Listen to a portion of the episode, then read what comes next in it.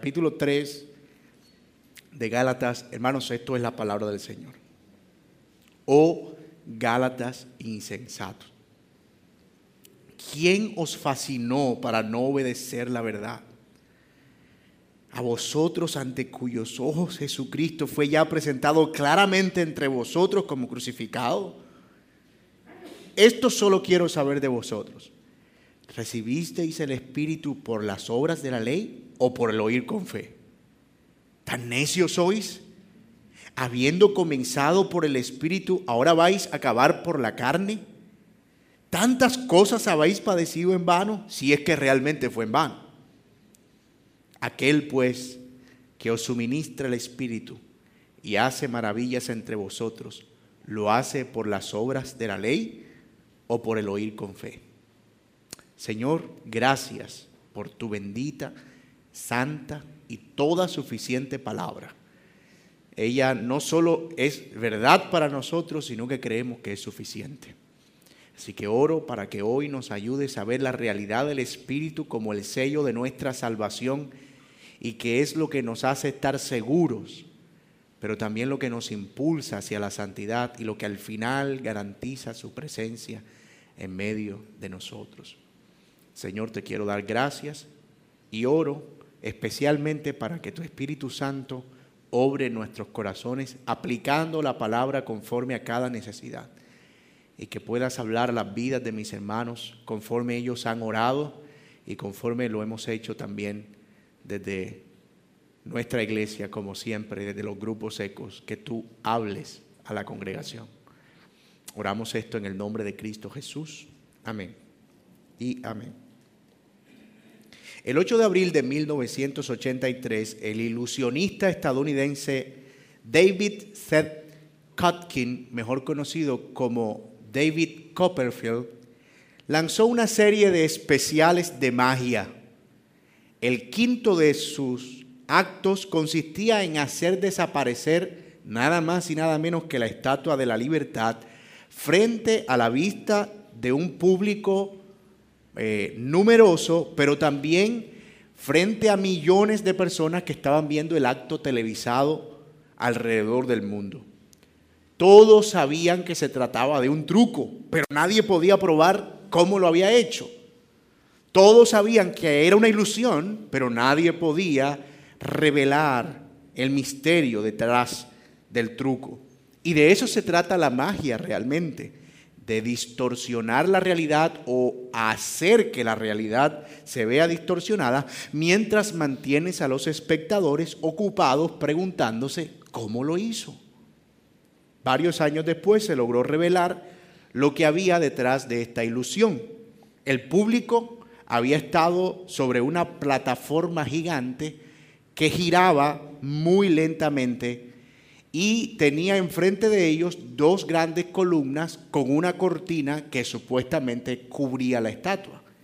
En algún momento del acto, la plataforma empieza a girar y el público, sin darse cuenta, de repente está completamente lejos de la vista de la Estatua de la Libertad. Cuando la cortina se levanta, hay dos columnas iluminadas que impiden que ellos puedan ver que la columna está por este, la, estatua está por este lado, pero él al mismo tiempo había logrado recrear las luces que estaban debajo de la estatua, entonces parecía como si la estatua no estaba allí.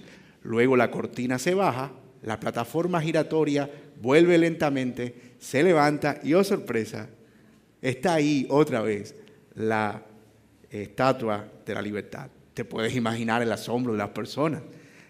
En su momento era como que, wow, no puede ser, la estatua de la libertad desapareció.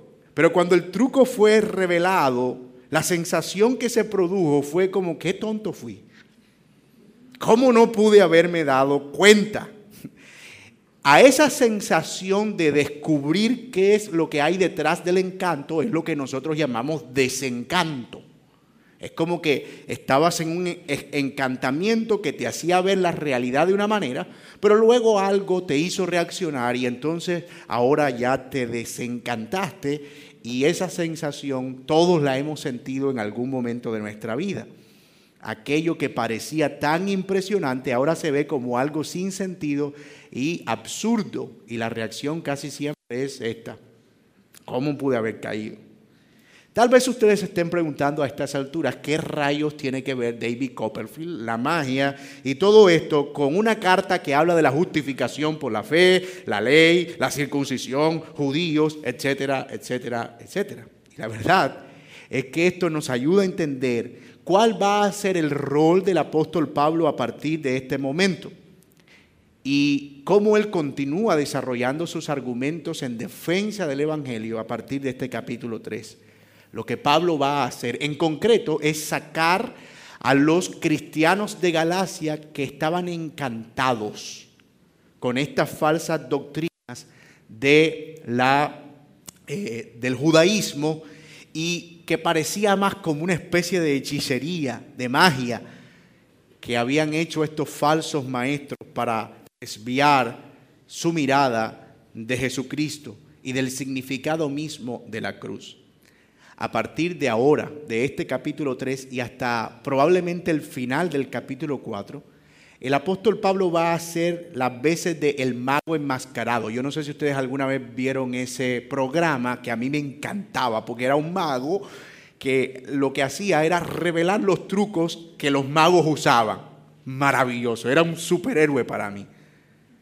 Entonces Pablo va a hacer las veces del mago enmascarado él se va a encargar de presentar una serie de argumentos con el fin de revelar cuál es la verdad detrás del espectáculo judaizante que ellos habían llevado a las iglesias de Galacia para sacarlos de la sincera fidelidad a Cristo.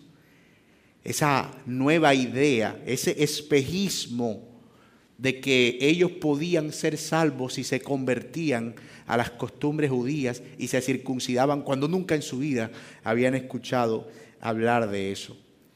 Pablo lo que quiere es que ellos puedan enfrentarse de cara con la realidad de lo que ellos eran, que por el Espíritu de Dios que estaba en ellos, ellos podían estar seguros que eran salvos y que ese Espíritu no había venido por los judaizantes ni por las obras de la ley, sino porque habían creído con fe.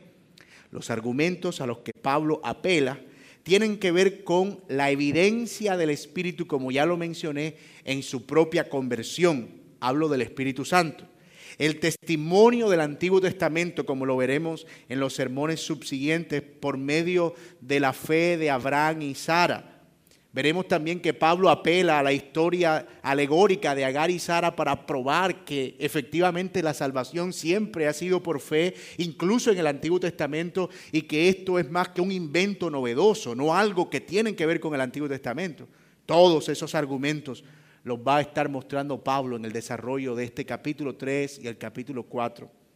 La meta del apóstol, de nuevo, es probar con esos firmes argumentos que el evangelio que él predica no solo es auténtico, lo cual ya él probó en los capítulos 1 y 2. Yo predico un evangelio auténtico y yo soy auténtico porque Dios me lo reveló por su espíritu, sino que también va a probar al mismo tiempo que ese evangelio es un evangelio que viene por la fe y no por las obras. Por el oír con fe de la obra de Cristo y que no viene por medio de guardar ritos o pertenecer a alguna etnia específica, en este caso la etnia judía. Que ese evangelio está ligado a la persona del Espíritu Santo y su presencia y su obra en medio de su pueblo y que de nuevo no tiene nada que ver con las obras terrenales de la ley. Nosotros nos vamos a ocupar hoy, en esta mañana, solo del primer grupo de argumentos que Pablo va a usar. La manera en que él apela a la experiencia de salvación de los de Galacia y cómo ellos habían recibido el Espíritu Santo como el testimonio de que eran parte del pueblo de Dios, todo eso antes, mucho antes de que escucharan lo que ahora estaban escuchando. El argumento de Pablo aquí es realmente simple. Ustedes fueron salvos y el Espíritu estaba entre ustedes antes de que los judaizantes les enseñaran todas estas cosas. ¿Por qué creen ustedes que ahora pueden ser más salvos que antes? Así que Pablo va a apelar, a dirigir sus miradas a lo que fue su propia salvación. Ahora bien, el método de argumentación de Pablo va a variar un poco con respecto a lo que él ha venido haciendo en los capítulos 1 y 2. eh, cuando estuvo probando la autenticidad de su ministerio y del Evangelio. Ahora él recurre a un estilo mucho más retórico, mucho más elegante, mucho más griego, por cierto, eh, socrático, a través de preguntas. Preguntas que eh, tienen una respuesta obvia y que lo que buscan es como que la persona reaccione, como cuando discutimos con nuestros hijos y en vez, en vez de darle afirmaciones, le hacemos preguntas. O sea, que tú me vas a matar a mí. O sea, que tú un día de esto me vas a pegar. Ah, es, como que estamos haciendo preguntas que los están haciendo reaccionar acerca de una actitud. Bueno, más o menos ese es el método de Pablo. Un método por medio de preguntas eh, retóricas, al menos en esta primera sección. Ahora bien, vamos entonces a ver nuestro texto a la luz de, de los dos tipos de preguntas que el apóstol Pablo plantea. En nuestro pasaje hay dos tipos de preguntas. Hay una pregunta general en el versículo 1 sobre la gravedad del problema.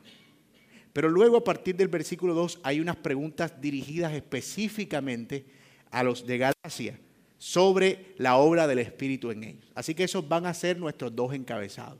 Primero, una pregunta general sobre la gravedad del problema y en segundo lugar, unas preguntas específicas sobre la obra del Espíritu entre ellos, de los versículos 2 al 5. Y antes de que usted crea que estamos a punto de cometer una herejía, este segundo punto tiene tres preguntas. La primera, ¿obró el Espíritu en su salvación por la fe o por las obras de la ley? ¿Obró el Espíritu en su santificación por la fe o por las obras de la ley? ¿Y obra el Espíritu milagros entre ustedes por la fe o por las obras de la ley? Así que Pregunta general, abierta, preguntas dirigidas específicamente a ellos con el objetivo de que reaccionen. ¿Estamos listos? Muy bien. Miren lo que dice nuestro texto entonces en nuestro primer punto.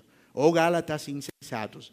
Aquí viene la primera pregunta. ¿Quién os fascinó para no obedecer a la verdad? A vosotros ante cuyos ojos Jesucristo fue, miren esto, ya presentado claramente como crucificado. Estamos de acuerdo en que el apóstol Pablo empieza aquí una nueva línea de argumento, ya lo probamos.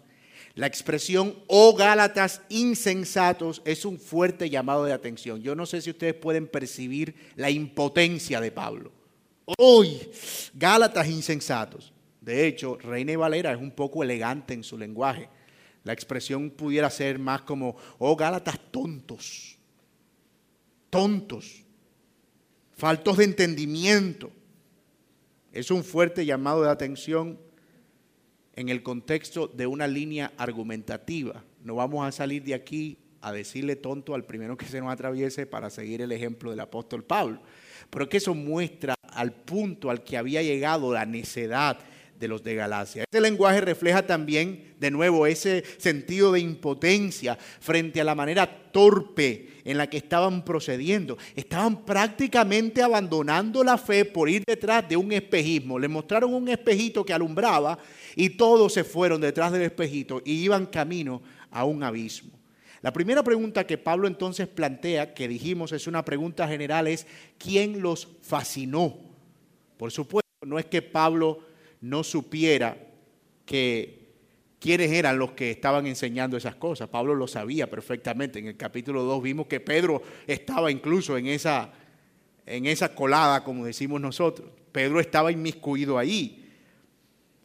Lo que Pablo está haciendo aquí más bien es una forma de hacer que ellos despierten, reaccionen.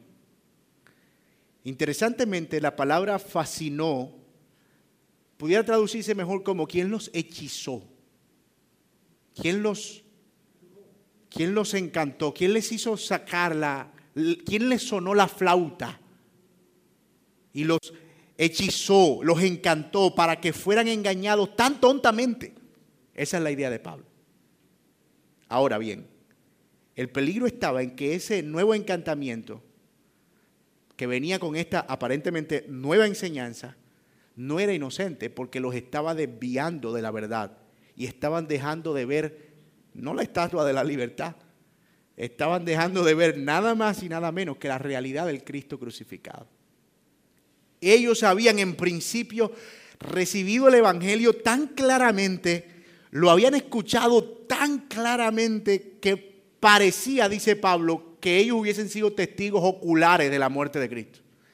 O sea, se les explicó con tanto detalle que prácticamente ustedes tenían la misma información que tuvieron los que estuvieron al pie de la cruz. Habían presenciado tan claramente la realidad del Evangelio que era como si ellos lo hubiesen presenciado. Pero de repente alguien les puso un velo, dejó caer la cortina, les puso a girar la plataforma y ya no estaban viendo a ese Cristo crucificado. Ahora estaban viendo un montón de reglas y de normas y de leyes judías por las cuales ellos pretendían que la salvación viniera de manera más perfecta. Estaban abandonando a Cristo por abrazar las obras de la ley. Ese es el punto. Mis amados, yo no dejo de pensar en la tremenda realidad y pertinencia que este pasaje tiene para nosotros en el día de hoy. Es muy pertinente. Esos maestros eran astutos, pero ellos estaban siendo impulsados, sin duda alguna, por Satanás. ¿Y por qué lo creo? En algún momento el apóstol Pablo se refirió a eso cuando dijo en 2 Corintios 11:3, me temo que como la serpiente con astucia engañó a Eva, vuestros sentidos sean extraviados también de la sincera fidelidad a Cristo. Así aparece la falsa enseñanza. Uno se pregunta, pero ¿cómo es posible que alguien pueda llegar a reemplazar a Cristo por algo que apenas se le está presentando, por otra cosa?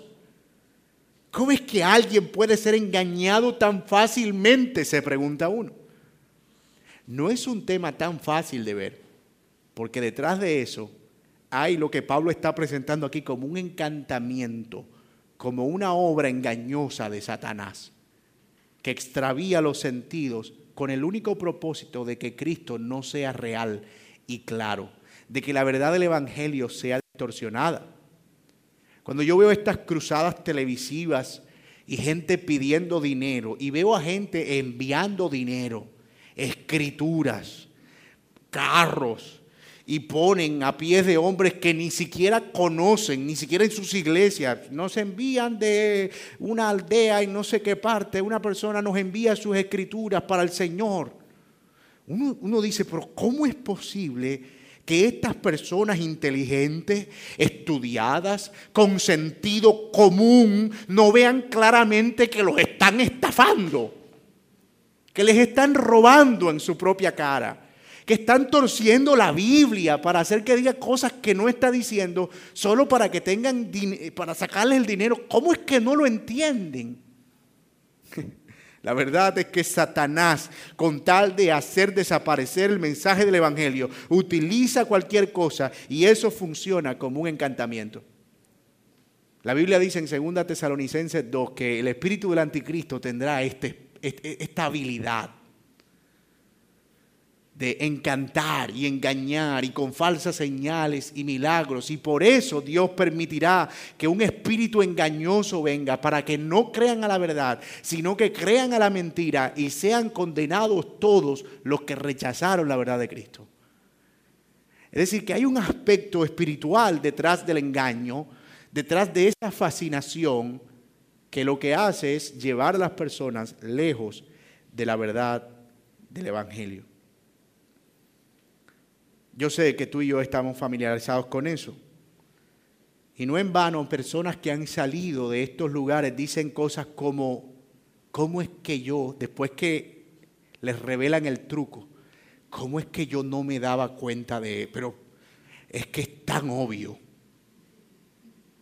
Tú ves, eh, oye, pero Dios mío, eso era lo que yo, pero Padre, ¿Cómo yo nunca me di cuenta de eso, Señor? Estaba aquí en mi nariz, aquí. Y ahora lo veo tan claramente. ¿Cómo pude estar tan ciego? Es más, una cosa que yo escucho muy frecuentemente es algo como, yo siento como si me hubieran corrido un velo. Y ahora puedo ver como con mucha más claridad. Bueno, si tú estás familiarizado con eso, ese exactamente es el sentimiento que Pablo tiene al respecto de los de Galacia. ¿Cómo es posible? No entiendo que alguien me explique qué es lo que está pasando. Tan tontos son. Reaccionen.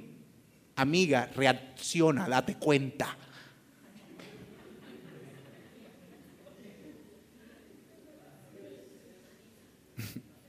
Amiga, date cuenta.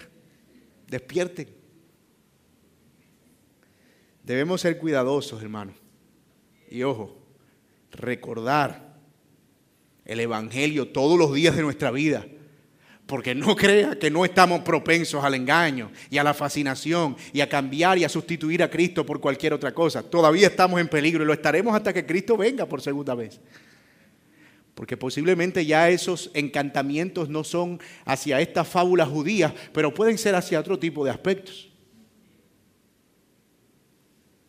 Debemos perseverar en la verdad, en estudiar la palabra, en procurar crecer en el conocimiento de la verdad, para que cuando veamos a estos magos expertos del engaño que pretenden desviar nuestros ojos de nuestro amado Cristo, podamos revelar su truco. Yo sé dónde se partió la cuerda. Yo sé de dónde sale el conejo. Yo sé qué es lo que hay detrás de todo esto. Así que esa es la primera pregunta que Pablo plantea y como ven, no es una pregunta de la que él espera una respuesta, es más una pregunta retórica que lo que busca es que ellos reaccionen. Es un, es un método de argumentación muy útil en la retórica griega de los días de Pablo. Ahora, luego de presentar entonces esa pregunta general y abierta, cuyo propósito, como ya lo mencionamos, era que ellos reaccionaran, Pablo pasa a presentar sus argumentos y mostrarles que no tiene sentido que ellos sigan en ese encantamiento, lo que nos lleva a nuestro segundo y último encabezado. ¿Cómo se oye eso de raro, verdad? Nuestro segundo y último encabezado. Unas preguntas específicas sobre la obra del Espíritu entre ellos. Noten que a partir de allí vienen un cúmulo de preguntas más, unas cuatro o cinco, para ser más específicas, pero se, refieren a tres aspectos en particular. La primera pregunta que Pablo hace es, esto quiero saber de vosotros, versículo 2. ¿Recibisteis el Espíritu por las obras de la ley o por el oír con fe? ¿Tan necios sois? En otras palabras, déjenme hacerles unas preguntas ahora que tengo su atención y me van a responder.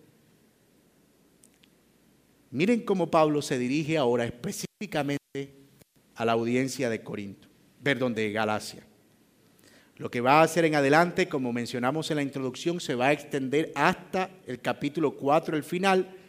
Pero aquí él empieza por lo más básico, su propia experiencia de conversión.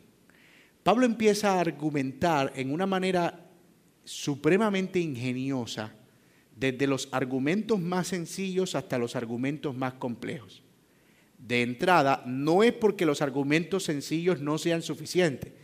Los argumentos sencillos, como ya veremos, ya de por sí desbaratan el argumento de ellos. Pero Pablo es como, como un, como un eh, alguien que corta árboles con hacha.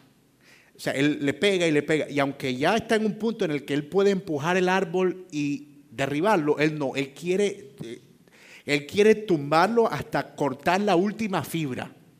Y después que se doble, cortarlo todo. Y después arrancar el tronco. Y después quemarlo. Es decir, eh, él no quiere solamente derribar el argumento. Él quiere desarraigar esa idea de sus corazones y hacer que ellos puedan, después de retirada esa maleza, ver la belleza de Cristo. Entonces, por eso es que vemos que Pablo insiste tanto en su argumentación. Muy bien, habiendo hecho esa aclaración, miren esa primera pregunta de Pablo. ¿Recibieron el Espíritu por las obras de la ley o por el oír con fe? Notemos la referencia que hace Pablo aquí al Espíritu, que como dije es el Espíritu Santo. La palabra recibir el Espíritu está asociado con el testimonio de que ellos eran salvos.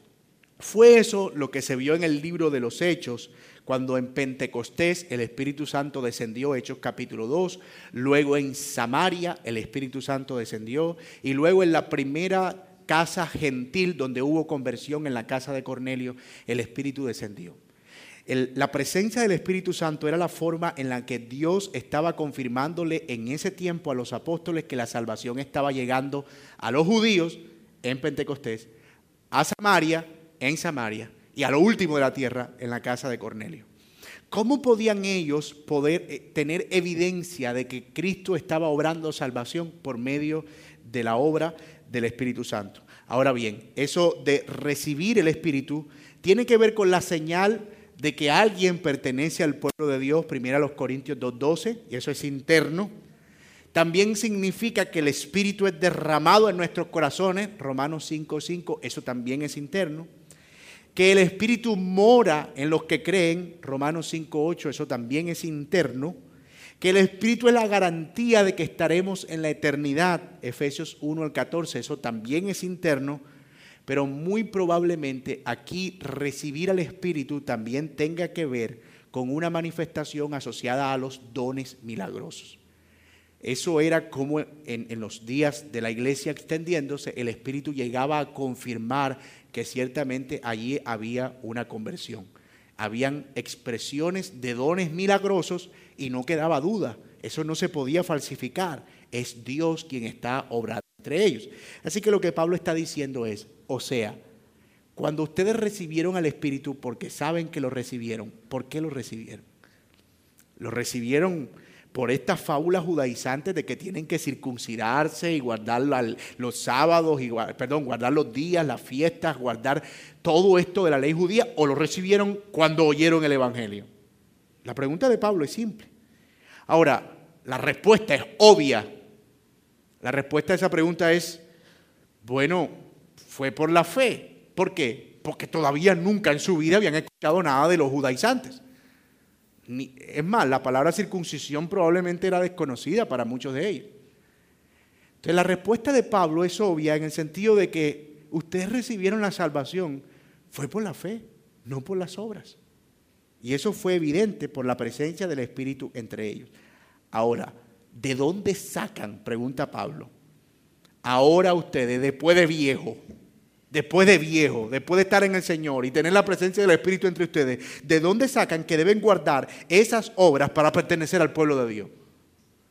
Eso es como la gente que ahora sale 2022 años después de Cristo. Hemos descubierto que para ser salvos y completar nuestra salvación necesitamos convertir nuestras iglesias en una sinagoga. El pastor debe predicar con kippah y se debe cambiar el nombre a rabí tal y ya no vamos a usar guitarra sino chofar. Y ya no vamos a venir vestidos como samarios, sino como judíos, con blanco y azul y traje largo. Porque después de dos mil años hemos descubierto que la salvación es a través de estos ritos judíos y de amar a Israel. No dice como que, espérate, o sea, dos mil años la iglesia vivió sin eso, perdida. Para ahora venir a presentar eso como si fuera el santo grial de la salvación. Y lo hemos descubierto aquí. Bueno, eso era más o menos lo que estaba pasando entre ellos. La salvación había venido a ellos por oír con fe. Por oír con fe. Eso tenía que ver con oír y creer lo que ellos estaban oyendo. Y es, hermano, tremenda la manera en que Pablo simplifica la salvación. Tremenda. Mírenlo aquí. El Evangelio le fue presentado claramente. Ustedes lo oyeron, creyeron en Él con todo lo que creer implica y recibieron el Espíritu, que es el sello de la salvación. El Evangelio se les presentó claramente, oyeron, creyeron y fueron sellados con el Espíritu. Tremendamente simple la salvación en los términos en los que Pablo la presenta. No hay misterio ahí. No hay nada en el medio. No hay sacrificios, requisitos, no hay circuncisiones, no hay una lista que hay que cumplir, ¿no? Oyeron y creyeron. Si Pablo quisiera terminar su carta aquí, perfectamente podría terminar. Para mí, en lo que a mí respecta, estos judaizantes están acabados con este argumento. ¿Qué van a responder a eso? Pero como Pablo sabe que la necedad está asociada con la testarudez. Él continúa. No solo aquí, sino en el resto de la carta. Y le sigue planteando preguntas retóricas para seguir cortando el árbol y arrancarlo de raíz. La siguiente pregunta ya no es tanto de cómo comenzaron, sino cómo continúan. Mírenla ahí en el versículo 4. ¿Tan necios sois? Habiendo comenzado por el Espíritu, ahora vais a acabar por la carne. También tantas cosas habéis padecido en vano, si es que realmente fue en vano. Pablo avanza ahora al no referirse solo a la experiencia de salvación en el inicio, sino a la conversión y cómo continuaban en esa conversión. Ustedes recibieron el Espíritu por la fe, pero ustedes continuaron en esa fe por el mismo Espíritu. Es decir, el Espíritu no se le fue. El Espíritu continuó con ustedes y continuó santificándoles. ¿Por qué ahora quieren volverse a las cosas infructuosas como si ellas produjeran una salvación, una santificación más eficiente que la que el Espíritu Santo produce? No tiene sentido. Aquí la carne puede referirse al hecho de que eh, la circuncisión involucraba precisamente cortar la piel del prepucio. Entonces el argumento de estos nuevos judíos era, nosotros somos creyentes, pero ahora si nos circuncidamos vamos a ser creyentes más santos. Entonces Pablo dice, habiendo sido santificados por el Espíritu, van ahora a acabar santificándose, cortándose la piel, cortándose la carne habiendo comenzado con una experiencia interna que les arrancó el pecado, ¿para qué quieren ahora cortarse la carne para ser salvos? El Espíritu Santo, hermanos míos, y esto es una verdad aplicativa en este punto, es fundamental en la obra de santificación. No existe tal cosa como que el Espíritu nos salva haciéndonos entender la palabra y luego nosotros nos santificamos. La verdad es que toda la vida cristiana, de principio a fin, depende de la persona del Espíritu Santo. Y eso es muy importante. No solo es importante conocerlo, es importante entender cómo funciona. Muchas veces ignoramos el significado eh, o el papel santificador del Espíritu. Y eso hace que vivamos sosteniendo la salvación en nuestras fuerzas, en la carne, en lo que podemos hacer. Y tal vez alguien se esté preguntando, ¿y cómo sucede eso? ¿Cómo es que el Espíritu Santo santifica? Yo me acuesto y hay una energía que me rodea en la noche y mañana me levanto más santo. ¿Cómo es que actúa el Espíritu Santo? Bueno, yo quiero ser honesto académicamente y mencionar lo útil que me ha sido el comentario exegético de Gálatas de Thomas Reiner y que me ayudó a entender este punto y, comprenderlo y de él tomo esta, este par de ilustraciones que voy a usar. Piensa por un momento en el pecado sexual. Todos estamos expuestos al pecado sexual por las, el simple hecho de estar en este mundo, de una o de otra manera. Alguien puede decidir abstenerse de pecar en esa área a través de un ejercicio de introspección. No voy a, pecar, no voy a mirar a una mujer, no voy a desear, no voy a mirar eh, pornografía, no voy a pecar. Pero lo cierto es que tarde o temprano nuestras propias fuerzas serán vencidas. Ojo, nuestras propias fuerzas serán vencidas.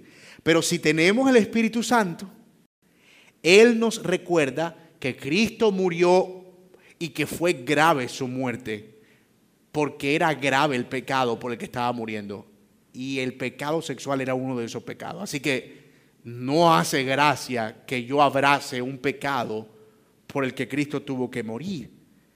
También el Espíritu Santo me recuerda el daño que el pecado sexual produce. El Espíritu Santo también me recuerda que el pecado sexual atenta contra el matrimonio, lo daña y que el matrimonio refleja la relación perfecta de Cristo con su iglesia. Por lo tanto, yo no pudiera de ninguna manera atentar contra aquello que revela la gloria de Dios. Y finalmente el Espíritu Santo me recuerda que el pecado sexual es algo que Dios aborrece. Entonces ahora con eso en mi mente y en mi corazón, yo tengo una razón para apartarme de ese pecado. Y ese es el trabajo del Espíritu Santo. Oh, pero no solo eso. Él no solo trabaja para hacernos aborrecer el mal, sino para hacernos desear a Cristo. Y empieza a informarnos, en este caso particular, sobre la realidad de que yo no tengo mi identidad anclada ahí. De que mis necesidades no van a ser satisfechas ahí sino que eso es una mentira, pero que si yo voy a Cristo, yo voy a estar pleno ahí y me recuerda que no habrá eso en la eternidad, porque Cristo lo llenará todo, o sea que Cristo es suficiente. Ah, entonces me saca el Espíritu Santo de del abismo de la tentación y me lleva a refugiarme en Cristo. Voy a usar una segunda ilustración de cómo es que trabaja el Espíritu Santo. Piensa en alguien que es tentado a robar en su lugar de trabajo. Eh, robar es pasar una factura por menos dinero, quedarse con ese dinero. Eh, robar sería decir que los materiales valen tanto cuando en realidad valen menos para él quedarse con la diferencia. Robar sería no facturar para pagar menos y evadir los impuestos. Y tal vez esa persona lo hace, estamos hablando de un creyente, porque dice es que tengo una necesidad. La necesidad que tengo es que no tengo el arriendo completo. Tengo un compromiso. Entonces Dios entiende si yo hago esto y después me arrepiento. Si esa persona tiene el Espíritu Santo el Espíritu Santo le recordará que el Señor lo ve todo y que Él podrá esconderse de su jefe, pero que no podrá esconderse del Señor. En parte yo creo que el redarguir del Espíritu Santo funciona en los verdaderos creyentes. Y la persona que es verdadera creyente y peca, peca con el temor, con la mano temblorosa, porque sabe que está yendo en contra de la voluntad de Dios. Oh, pero otra cosa que el Espíritu Santo le recuerda es que el Señor es nuestro proveedor que en Él nosotros encontramos suplidas todas las necesidades. Y que puede que en algún momento pasemos por necesidad, pero Cristo también fue tentado en todo. Y que aunque no tengamos nada en este mundo, un día estaremos en el reino y seremos herederos de la corona de la vida y eso es suficiente, que las aflicciones de este mundo son temporales y que si tengo que padecer de alguna manera haciendo la justicia, Dios entiende mi padecimiento. Esa persona no solo fue inquietada a no pecar, sino que fue conducida a refugiarse en la verdad de Dios y eso solo es posible por medio de la obra del Espíritu Santo que trabaja en nosotros. ¿Lo pueden ver? Eso no es intelectual. Ese es el Espíritu Santo trabajando. Él está permanentemente en nosotros y por eso decimos que toda nuestra santidad depende del Espíritu Santo. Vamos bien, ¿verdad? Entonces, ¿qué pasaba con los de Galacia? Ellos decían, el Espíritu estaba en nosotros en la salvación. Pero ya no necesitamos al Espíritu para santificarnos, porque tenemos la circuncisión y las obras de la ley mosaica, todas esas seiscientas y pico de leyes que Dios le había dado a Moisés. Nos van a ayudar a ser santos. Ese era su racionamiento. Y entonces Pablo dice, ¿tan necios sois? Eso no tiene sentido. Por otro lado, los de Galacia habían experimentado cierto sufrimiento a causa de abrazar la fe cristiana. En cierta manera, tal vez en sus círculos, el poder ser eh, señalados, rechazados en muchas formas, algunos de ellos judíos que se habían convertido al cristianismo y fueron perseguidos y ahora estaban queriendo volver otra vez a ese sistema. Entonces Pablo dice, y todo ese sufrimiento que fue en vano, si es que realmente fue en vano dice Pablo. ¿Acaso todo eso no sirvió? Como vemos, toda la experiencia de conversión, ellos la estaban reduciendo a nada en este deseo de volver a sus pecados pasados. Estaban retrocediendo y en peligro de abandonar la fe. Finalmente, el apóstol Pablo cierra su argumento basado en la experiencia de conversión de los de Galacia con una última pregunta. Aquel pues que os suministra el Espíritu y hace maravillas entre vosotros, ¿lo hace por las obras de la ley o por el oír con fe? Algunas señales milagrosas y dones estaban presentes entre ellos. El Espíritu Santo estaba presente en sus servicios. Múltiples formas, múltiples dones, múltiples milagros, múltiples maravillas, y todo eso provenía del hecho de haber creído en Cristo, que Cristo era el Señor y ellos eran una iglesia cristiana. Fue Cristo quien envió al consolador y es por Él por quien ellos eran sostenidos en la fe, pero por quien estaban experimentando el poder de Dios entre ellos. Es cierto, hermanos, que hoy en día se ha abusado mucho de los dones, pero de ninguna manera eso debe alejarnos del deseo y el anhelo por ellos. Y tampoco del deseo de que el Espíritu Santo esté presente entre nosotros. De ninguna manera. No tenemos ninguna razón para dejar de pedir al Señor que haga milagros entre nosotros. Los de Galacia lo estaban experimentando, pero Pablo les dice, y eso que ustedes experimentan, a ver, díganme, ¿quién lo produce? ¿La circuncisión? ¿Las obras de la ley? Sí, ¿y por qué no estaba antes de Cristo? ¿Por qué eso no se veía como ustedes lo experimentan antes de que recibieran a Cristo? Evidentemente ustedes están recibiendo eso porque creyeron por fe. El Espíritu Santo mora entre ustedes porque creyeron por fe. Y la realidad que yo quiero traer a este auditorio es que, mis amados, lo que fue verdadero para los de Galacia sigue siendo verdadero para nosotros. Si hemos creído en Cristo y si hemos abrazado el Evangelio y hemos levantado la cruz, como resultado de eso, el Señor hace que haya una actividad especial del Espíritu Santo en la congregación, en la iglesia reunida. Ojo, el Espíritu Santo mora en cada creyente, pero hay una actividad especial del Espíritu en la iglesia, como en los dones, en la manera en que las personas sirven, en la comunión, pero también en la forma en la que expresamos nuestra adoración a Dios, que es algo que puede ser emotivo, pero que es impulsado por su obra, por su espíritu, por su presencia entre nosotros. No tenemos, de nuevo, ninguna razón para dejar de pedir al Señor que haga milagros entre nosotros, por ejemplo. No tenemos ninguna. Bíblicamente no hay ninguna razón para dejar de pedir a Dios que haga milagros entre nosotros. Ojo que no estoy hablando de que tengamos un servicio especial de milagro donde hay un hermano que va a empezar a imponer las manos y todos los enfermos se van a sanar y vamos a enderezarle los pies a la gente y vamos a calzar las muelas y cosas de ese tipo. Pero estamos hablando de que el Espíritu Santo está entre nosotros. No de un espectáculo alrededor de eso, como muchos lo han distorsionado, pero tampoco podemos quedarnos relegados en un intelectualismo muerto y frío que no produce vida. El Espíritu Santo nos ha sido dado no solo como el testimonio de nuestra salvación, sino que Él actúa todavía en nosotros. No se ha ido.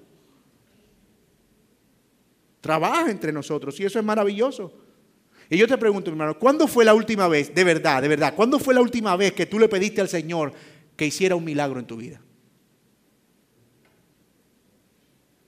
Que obrara un milagro en tu vida.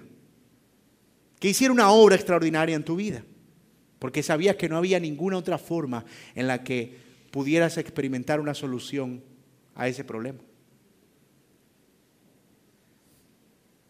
Es más, ¿Cuándo fue la última vez que pediste al Señor en oración que obrara con poder en alguna situación? ¿No les pasa que a veces somos demasiado tímidos en cuanto a nuestra fe y a la obra del Espíritu Santo entre nosotros? Escúcheme, nosotros creemos en la soberanía de Dios. De hecho, nos llamamos Iglesia Bíblica Soberana Gracia. Así creemos en la soberanía de Dios. Es una idea central entre nosotros. Pero no por eso dejamos de, creer en el poder de Dios. No por eso dejamos de creer en la obra del Espíritu Santo en la iglesia. Eso estaba presente en los de Corintios, eh, perdón, en los de Galacia, como un testimonio de que Cristo estaba entre ellos. El texto lo dice. Aquel pues que os suministra el Espíritu y hace maravillas entre vosotros. Nota que Pablo no usa el tiempo pasado, de hecho tampoco en el original eh, usa un participio presente en continuo. Dice, lo hace por las obras de la ley o lo hace por el oír con fe. Pablo no estaba hablando de obras pasadas, estaba hablando de lo que ellos estaban experimentando en ese momento, de lo que continuaban experimentando. Es una tragedia, escúcheme, cuando se enfatiza al Espíritu Santo y los dones sin el Evangelio, porque suceden abusos que vemos en tantos lugares, pero donde Cristo es presentado con claridad, es de esperarse que el Espíritu Santo trabaje. Bendito sea su nombre donde el Evangelio es presentado con claridad, es de esperarse que el Espíritu Santo trabaje, tal como Pablo lo acaba de mencionar en este texto. Así que en resumen, este es el argumento de Pablo. En resumen, ¿quién, por qué están tan embelecidos y atontados en la palabra? No entiendo, dice Pablo la salvación y el Espíritu les vino por el oír con fe, no por las obras de la ley. La santidad que experimentan les vino por el oír con fe, no por guardar las obras de la ley. Las maravillas y el obrar de Dios que hay entre ustedes viene por el oír con fe, no por las obras de la ley. ¿Cuál es el bendito problema con las obras de la ley? Le está diciendo Pablo. ¿Qué les da las obras de la ley más que condenación? Perdóneme, hermano, pero como que sentí la impotencia de Pablo. Dice, Dios mío, pero si todo lo habían recibido por fe en Cristo solamente, ¿qué es lo que hacen volviéndose a esas obras de la ley? Bendita la hora en que alguien les habló de esas benditas obras de la ley, que ustedes ni idea tenían de eso, nunca lo habían escuchado en su vida y bien buenos cristianos que eran. ¿Qué es lo que la ley les está dando más allá de condenarlos? Aquí están, hermanos, los primeros argumentos con los que Pablo quiere golpear la mejilla de los de Galacia mientras los moja con agua. ¡Ey! Reaccionen, reaccionen, despierten. Salgan de ese encanto que tienen y de ese hechizo pero no es todo lo que el apóstol va a hacer, sino que es apenas el comienzo. Como, como lo mencionamos en principio, todo este capítulo 3, todo el capítulo 4 son argumentos para que ellos reaccionen acerca de lo que están abrazando. Con esto cierro, hermano. Damos gracias al Señor por el Evangelio y porque es cada vez más claro a nuestros ojos no cabe duda. Estudiar esta epístola a los Gálatas ha sido una bendición para mí y me alegro que lo esté siendo también para muchos de ustedes. Es una carta que nos ha apuntado al Evangelio de una manera gloriosa. Pero no nos equivoquemos. No nos equivoquemos. Debemos perseverar continuamente en esta verdad.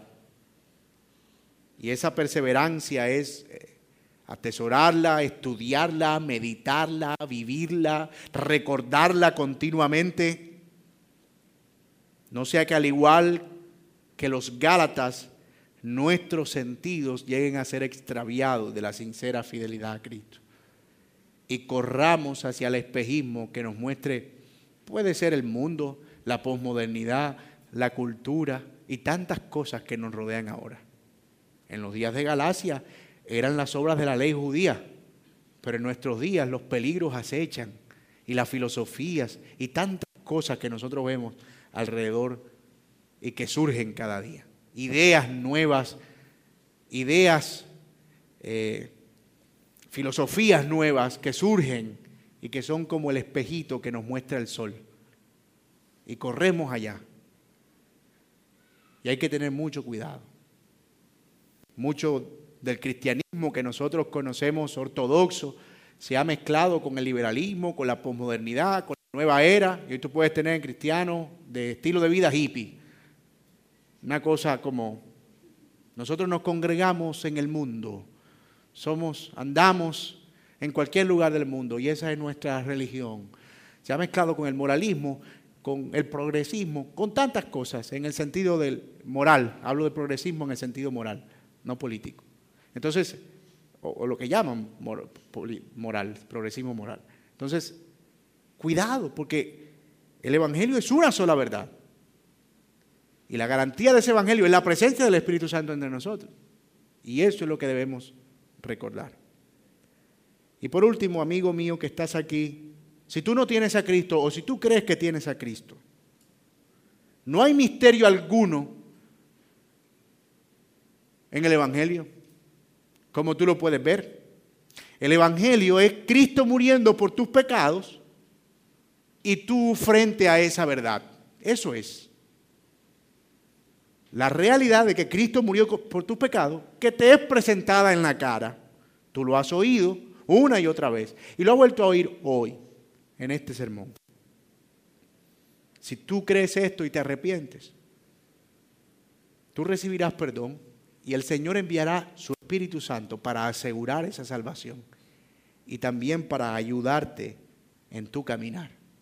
Una de las mayores preocupaciones que tenemos cuando no somos cristianos o cuando no éramos cristianos era cómo yo voy a sostener esta fe. Después que crea con esta emoción que tengo ahora, yo cómo, cómo voy a hacer para vivir y mantenerme. La verdad es que ninguno de nosotros tiene la respuesta a eso, solo el Señor por medio del Espíritu Santo nos sostiene y te puede sostener a ti también. Así que con todo mi corazón yo te digo, ven a Cristo hoy y confiesa tus pecados delante de Él. Y Él pondrá sobre ti el sello del Espíritu. Y ese mismo Espíritu te conducirá a la salvación y será la garantía de que un día estarás con Él por la eternidad. Así que oremos esta mañana. Señor, bueno, te damos gracias por tu palabra, gracias por ayudarnos a entender este pasaje, Señor, y la manera en que tú nos has presentado esta realidad del Evangelio de manera tan clara, Señor. Qué peligroso es desviar nuestros ojos de Cristo. Qué peligroso es ser engañados y encantados, Señor, para mirar hacia donde no debemos mirar.